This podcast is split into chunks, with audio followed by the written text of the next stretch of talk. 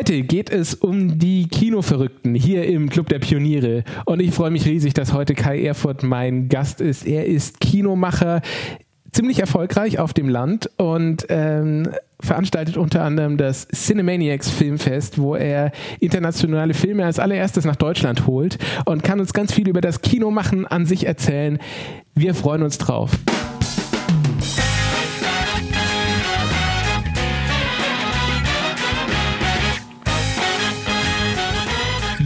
Herzlich willkommen hier im Club der Pioniere. Mein Name ist Konrad Simon und ich baue Brücken zwischen Medientechnologie und Wirtschaft. Und ich freue mich riesig, jetzt den Kai begrüßen zu dürfen. Hallo Kai. Hallo Konrad, ich freue mich auch. Lieber Kai, magst du dich einmal kurz vorstellen? Wer bist du? Was machst du? Und wie wird man Kinomacher? Hallo, mein Name ist Kai Erfurt. Ich bin Theaterleiter im Filmhaus Huber. Wir betreiben zwei Kinos in Türkheim und Bad Wörishofen. Ähm, ja, wie wird man Kinomacher? Äh, wie die Jungfrau zum Kinde, würde ich sagen. Also ich bin eigentlich seit meinen Kindheitstagen ständig im Kino. Und irgendwann hieß es, jetzt bleib halt da und arbeite hier. war, das, äh, war das so der Wunsch von deinem Chef, der gesagt hat, ich lasse dich hier nicht mehr raus? Ich hoffe mal, ja. Also ich bin jetzt auch seit äh, fast 25 Jahren hier im Kino beschäftigt. Wow, und du wirst das auch in nicht allzu ferner Zukunft übernehmen. Darf man das schon sagen? Also es gibt noch kein offizielles Datum, aber ja, ich bin dann der Nachfolger des aktuellen Chefs. Ja, und das Super. ist natürlich eine schöne Herausforderung und ich freue mich drauf. Das muss man sich auch verdienen. Was meinst du, womit hast du dir das verdient? äh, hauptsächlich Beharrlichkeit und äh, natürlich auch Arbeitseinsatz und äh, ja, über die Jahrzehnte fast kann man auch sagen, dass so eine Art Fachkraft auch in mir gewachsen ist. Apropos Fachkraft und Beharrlichkeit, das ist, glaube ich, das richtige Stichwort. Wir hören an ganz vielen Stellen, und das ist ja auch für den Normalsterblichen nicht zu übersehen, dass das Kino richtig, richtig schwer hat. Das Internet ist da, Netflix ist da, die Fernsehproduktionen werden immer aufwendiger. Ähm, ihr seid jetzt ein Paradebeispiel für ein Kino, was es nicht mal als Innenstadtkino, sondern einfach als Kino in Türkheim und Bad Wörishofen schafft, ähm, ganz konstant seine Zuschauer anzuziehen. Ähm, was ist euer Geheimrezept?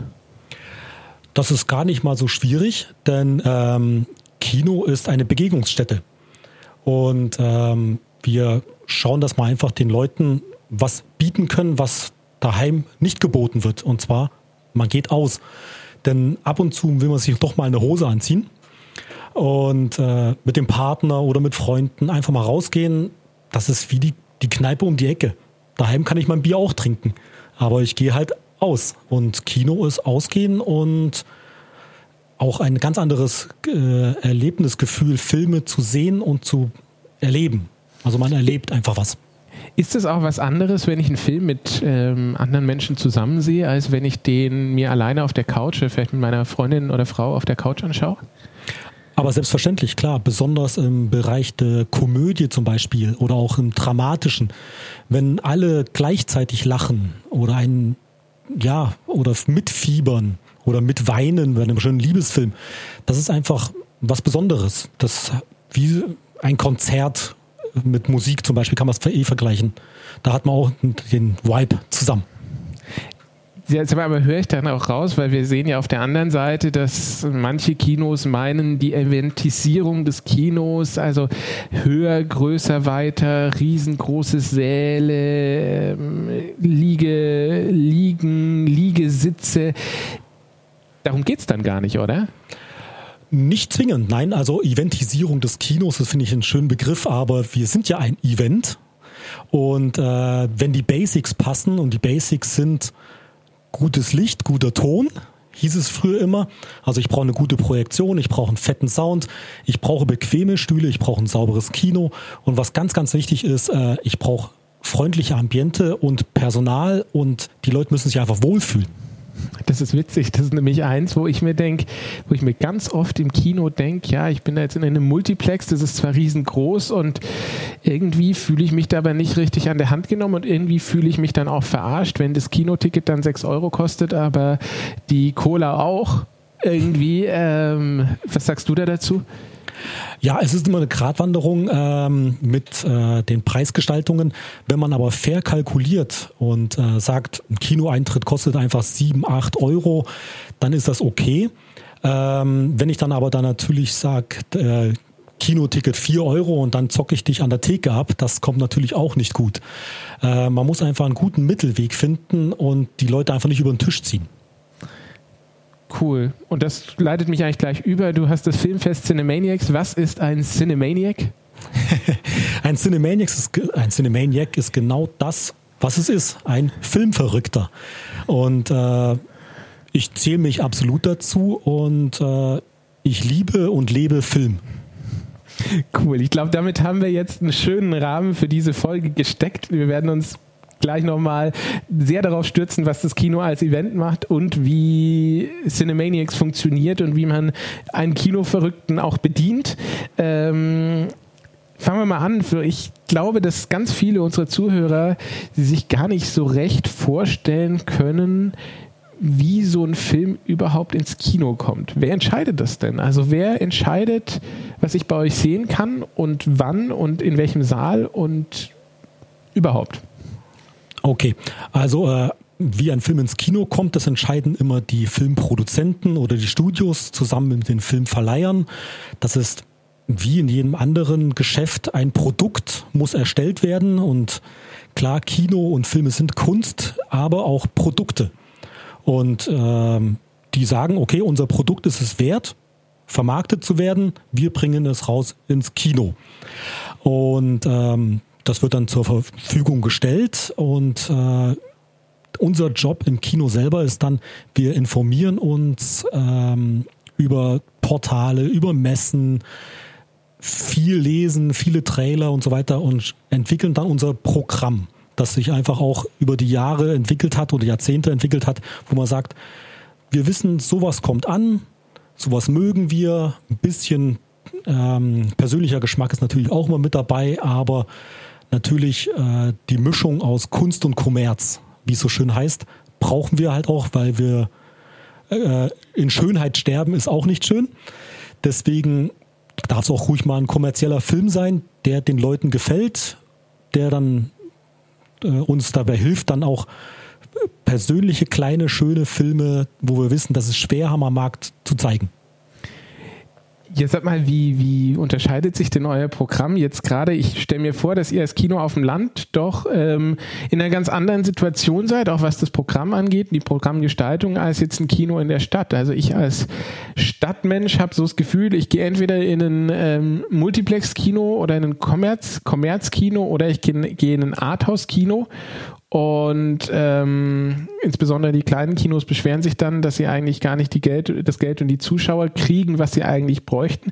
Aber ich kann mir vorstellen, dass die Programmgestaltung bei euch ein bisschen anders läuft, oder?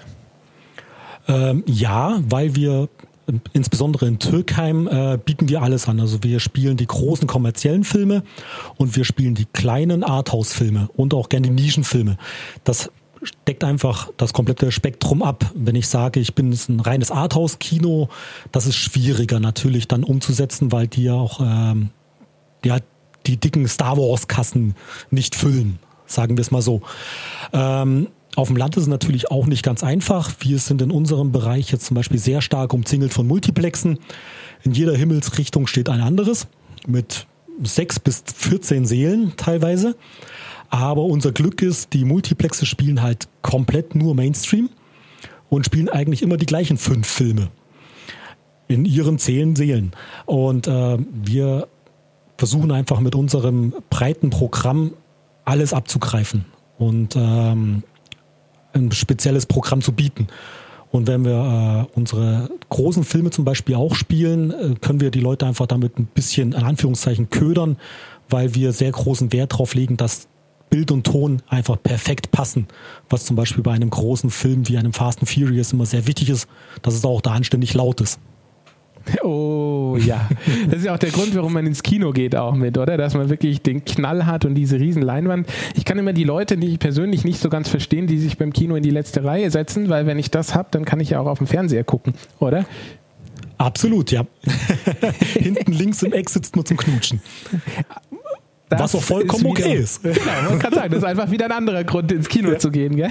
Mhm. Sehr cool. Ähm, ich habe mich nämlich gerade noch gefragt oder noch eine oder noch eine Frage, die mich auch umtreibt zum Thema, wie macht man ein Programm?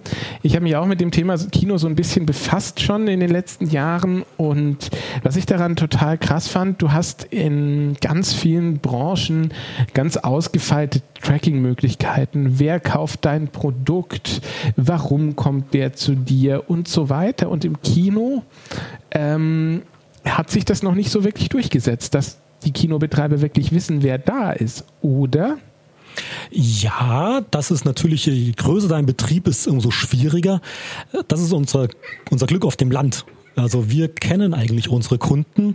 Ähm, viele unserer ja, viele unserer Kunden sind mir persönlich bekannt. Die werden auch immer dementsprechend begrüßt, immer auf einer persönlichen und schönen Ebene. Äh, eine richtige Datenerhebung, die ist natürlich schwierig, sehr schwierig. Das geht durchs Online-Ticketing und so weiter deutlich leichter. Aber auch da gebe ich zu, das behandeln wir ein bisschen stiefmütterlich. Also wir möchten nicht unsere Kunden dermaßen ähm, analysieren und auch tracken, ähm, weil die Bubble, die man sich sozusagen erstellt, du schaust jetzt nur die Art Filme an, das passt eigentlich nicht im Kino weil ähm, jeder hat einfach mehr als das, was er gerne sehen möchte, äh, verdient, sagen wir es mal so. Das ist total witzig, weil ich habe gerade so eine Phase, wo mir YouTube verdammt auf die Nerven geht, weil ich da ständig Sachen angezeigt kriege, die irgendwie aus dem kommen, was ich gesehen habe, die mich aber gar nicht weiter interessieren. So, also das ist, äh, das ist witzig, weil diese Bubble, ich weiß nicht, kennst du das auch im Digitalen? Ich, ich erlebe das nämlich relativ oft, dass es ja. irgendwo mir wirklich nur noch Sachen anzeigt, wo ich eh schon drin bin in der Bubble und eigentlich meinen Horizont erweitern will. Mhm. Genau, so geht es mir zum Beispiel mit Netflix. Ich habe quasi Netflix durchgeguckt. Netflix schlägt mir seit Monaten nichts Anständiges mehr vor. Das ist witzig, gell? obwohl es die Sachen gibt. Also ich finde es ja dann, dann, doch faszinierend, wenn ich mal neben meiner Frau sitze und dann denke, ach, das ist doch nicht so schlecht, aber das hätte ich mir von mir aus nie angeschaut und hätte mir wahrscheinlich auch keiner, keiner vorgeschlagen. Das heißt, wie ein bisschen wie im Journalismus, so ein guter Kinobetreiber ist halt doch was wert, gell? wenn man ihn mal zu schätzen weiß. Vielen Dank. Ja. Jetzt mal gleich noch, noch eine Runde weiter. Jetzt ähm, kommt der Film äh, bei euch ins Kino, ihr macht Werbung dafür. Wie viel Werbung macht ihr selber? Wie viel Werbung macht der Verleih? Also ich würde sagen, das äh, ist tatsächlich so eine Art 50-50-Ding. Für die nationale Bewerbung ist natürlich der Verleih zuständig. Die machen dann die großen Anzeigen, die TV-Werbung, die immer noch sehr, sehr wichtig ist, was immer kleiner keiner glaubt. Aber die Leute schauen tatsächlich noch TV. Ähm, dann äh, Internetwerbung machen, macht auch dann der Verleih selber. Aber wir gehen dann halt ins lokale Marketing mit Kooperationspartnern, mit der Presse, bis zum allerletzten das Plakat aufhängen und das Trailering im Kino natürlich. Und damit holt ihr dann auch die Leute zu euch in die großen Filme, die die kleinen Filme gesehen haben und die gehen dann eben nicht ins Multiplex-Kino. So hoffen wir zumindest, ja. Genau, zum Beispiel kann man die großen Filme dann her hervorragend hernehmen, um die kleineren Filme zu bewerben. Cool. Äh, aber apropos 50-50, was äh, bleibt denn bei euch hängen? Ich glaube, das ist auch vielen nicht so ganz bewusst, dass ja nicht das ganze Kinoticket entweder beim Kino bleibt oder beim Verleih. Kannst du da eine Zahl nennen, was der Share ist? Ja, und zwar, wenn wir einen Film bestellen, und das macht es immer sehr, sehr spannend, gibt es immer so eine Art Mindestgarantie. Das heißt, wir müssen einen Betrag X, der bewegt sich meistens so um die 150 bis 300 Euro, müssen wir auf jeden Fall bezahlen, auch wenn niemand kommt. Das heißt, wenn ich einen ganz kleinen Film bestelle, muss ich schauen, kriege ich überhaupt die Mindestgarantie rein. Äh, bei den großen Filmen ist das meistens gar kein Problem, ähm, weil, aber wenn ich die eingespielt habe, geht das immer prozentual nach Kinobesucher weiter. Der Schnitt liegt so bei 45 Prozent, die größeren Filme bei 47,7 Prozent pro Ticket. Bei Disney, die schlagen zum Beispiel gerne ein bisschen nach oben aus. Da geht das schon mal auf 53 Prozent pro Kinoticket, die an den Verleih gehen. Wow. Das heißt, ein bisschen Nachsicht können wir jetzt hier einfordern für die Kinos. Es bleibt bei euch tatsächlich gar nicht so viel hängen, wie man jetzt vielleicht als äh, unbedarfter Laie denken könnte. Genau, also ja, okay, aber wie jedes Geschäft hat man Einkaufspreise und Verkaufspreise und natürlich, die Marge ist bei einem Kinoticket von 7 Euro nicht besonders hoch. Ähm, man sagt eigentlich so, dass nach Steuern, den ganzen Gebühren, der GEMA etc. an einem Kinoticket von 7 Euro sind netto 1,50 übrig. Wow. Das ist natürlich nicht viel.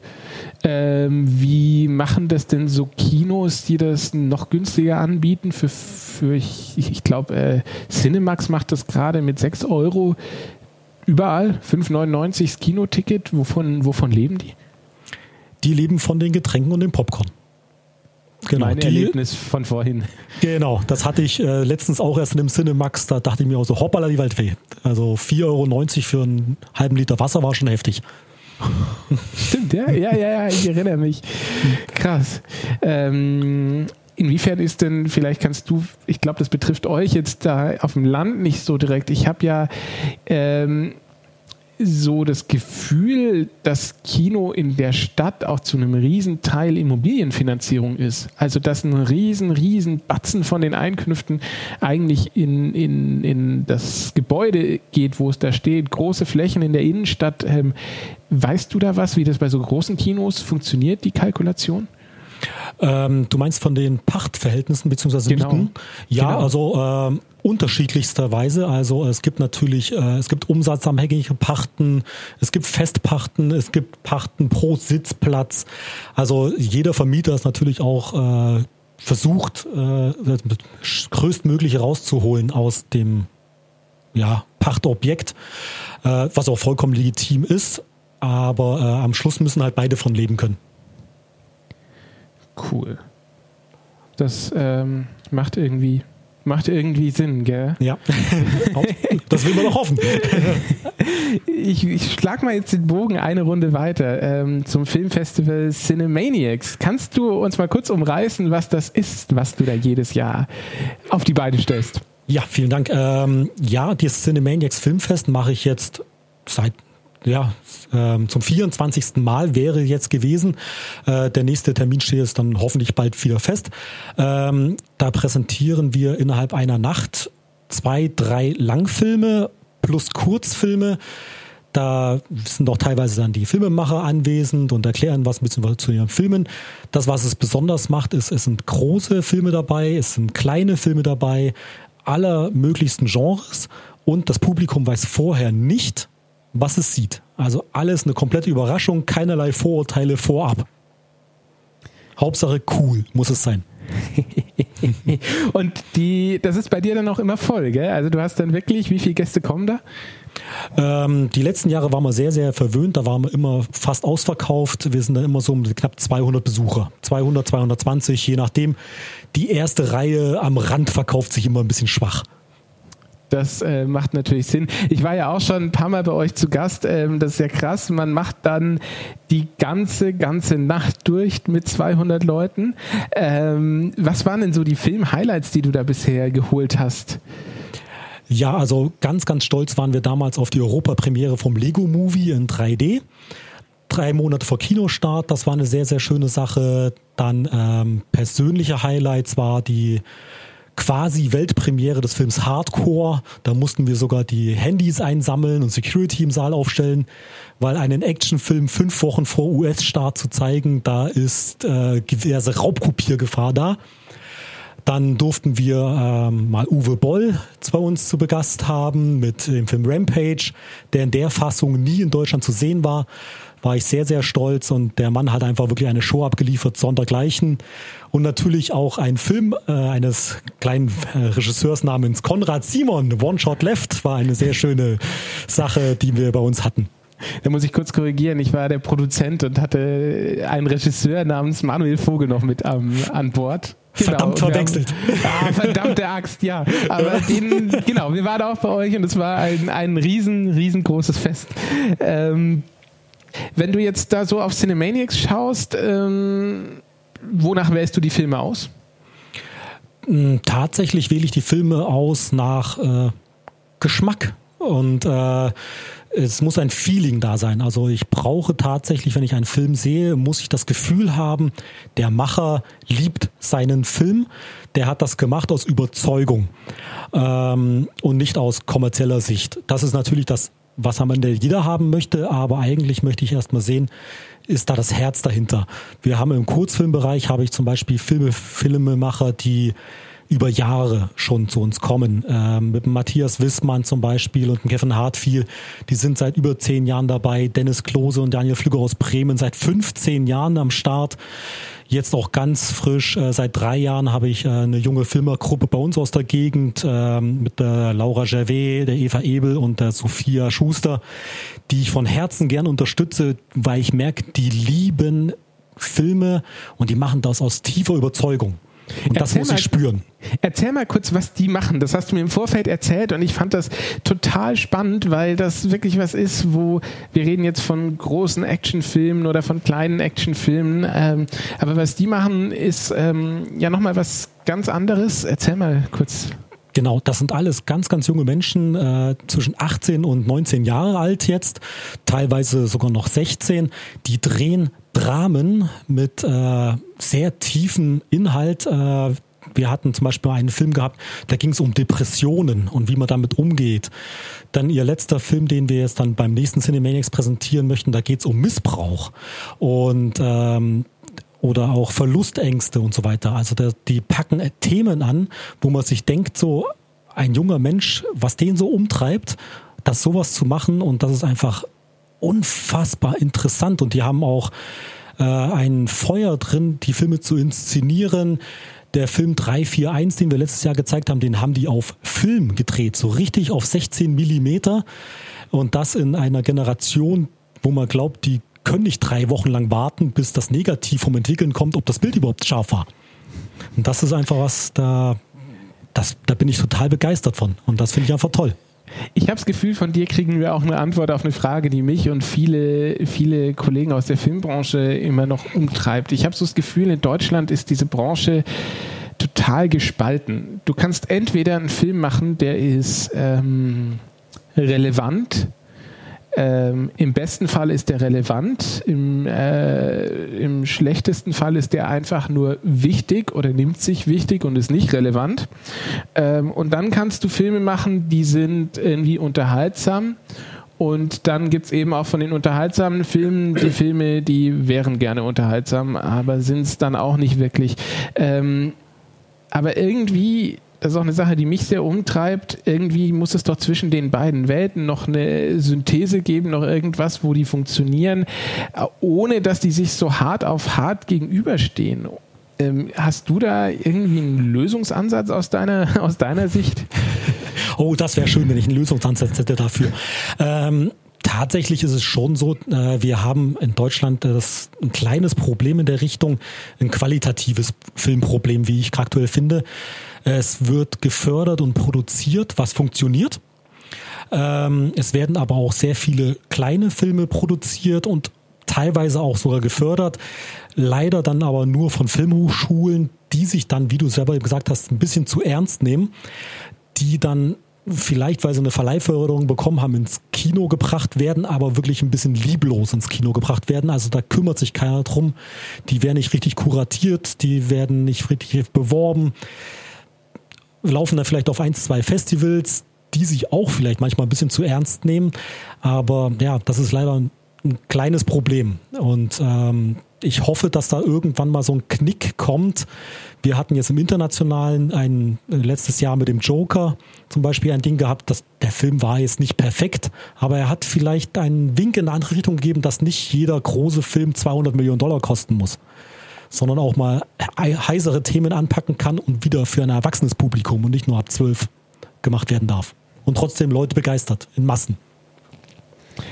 Ist witzig, gell? Du kennst dich ja auch ein bisschen aus in dieser, in dieser Förderlandschaft. Die Kinos leisten ja einen großen Beitrag zur Filmförderung in Deutschland. Also da wird mhm. ja, gibt's ja noch den Kinogroschen nach wie vor. Kannst du uns mal kurz sagen, was das ist? Da wirst du dich bestimmt auch manchmal drüber ärgern. Nein, tatsächlich ärgere ich mich nicht darüber, aber ähm, weil ich finde das ein sehr wichtiges Ding. Und zwar ein äh, gewisser Prozentsatz unseres Kinotickets bezahlen wir an die Filmförderanstalten und den Filmfernsehfonds. Das ist einfach dann wirklich dann, um neue Filme zu produzieren. Also Kino produziert auch Filme. Ja, seitens der Förderung werden ja relativ viele Filme gemacht, ähm, die dann auch mit einem entsprechenden Druck ins Kino kommen. Ähm, findest du es grundsätzlich eine gute Sache, dass es da so viele Filme gibt oder würdest du dir manchmal wünschen, dass es weniger sind? Auch da gibt es wieder einen Für und ein Wider. Es gibt natürlich das Problem, dass wir letztes Jahr über 700 Filme im Kino eigentlich hatten. Die kann nicht jeder spielen. Aber ähm, um die Vielfalt im Kino zu bieten, brauchen wir natürlich auch eine gewisse Auswahl und auch viele Filme. Zum Beispiel auch lokale Produktionen wie in Bayern mit den Rita Falk-Filmen, die wirklich absolute Sommerhits sind, aber leider halt nur in Bayern, weil sie halt sehr lokal sind nur in Bayern ist gut, gell? Die machen ja teilweise allein in Bayern über eine Million Zuschauer. Ja, das freut uns als bayerische Kinobetreiber natürlich sehr.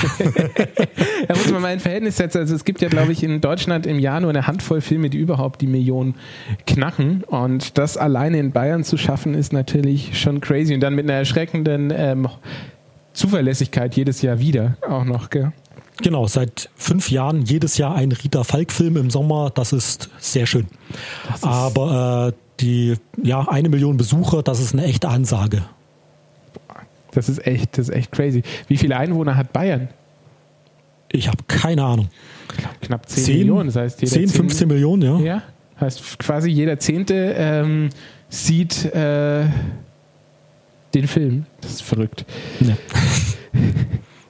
Ja, Kai, ähm, wir kommen langsam zum Ende und ich habe für dich etwas mitgebracht und das ist unser Geist.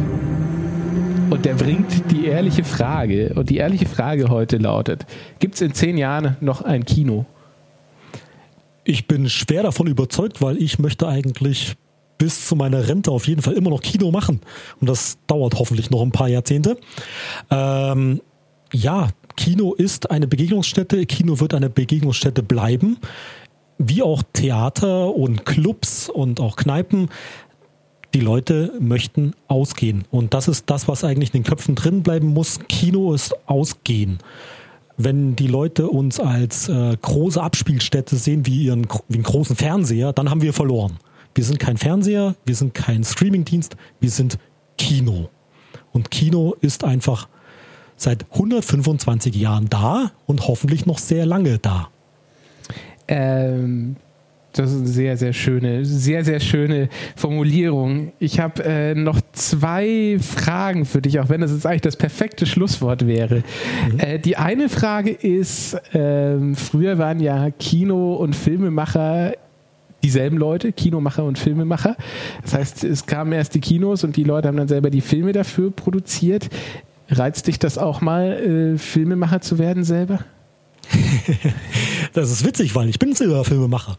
Ähm, ich ich habe äh, bei diversen Kurzfilmen äh, selber produziert und Regie geführt und äh, für ein paar befreundete Regisseure auch schon äh, Langfilme geschnitten. Ach cool, cool. Ja. Und, und was das, hält dich? Ja. Was hält dich davon ab, da komplett die Profession zu wechseln? Das soll ein Hobby bleiben und Spaß machen. Und ich glaube, wenn äh, gerade im Schnitt, wenn es ums Geld geht, macht es keinen Spaß mehr. Das ist witzig, das ist nämlich auch ein Grund, warum ich das Filmemachen selber zum Hobby gemacht habe und seit es das ist, ähm, ist da wieder ein ganz anderer Drive und ein ganz anderes Leben drin. Also ich weiß mhm. genau, wovon du sprichst. Jetzt zum Abschluss, Kai, wenn du einen Wunsch frei hättest fürs Kino, für die nächsten Jahre, was sollte in deinen Augen passieren oder was würdest du dir einfach wünschen? Ein Wunsch frei fürs Kino. Mhm. Ähm, viele, viele neue kreative und spannende Ideen. Also weg von der Marvelisierung. Also nichts gegen Marvel. Das ist auch wirklich schön und toll, was die gemacht haben.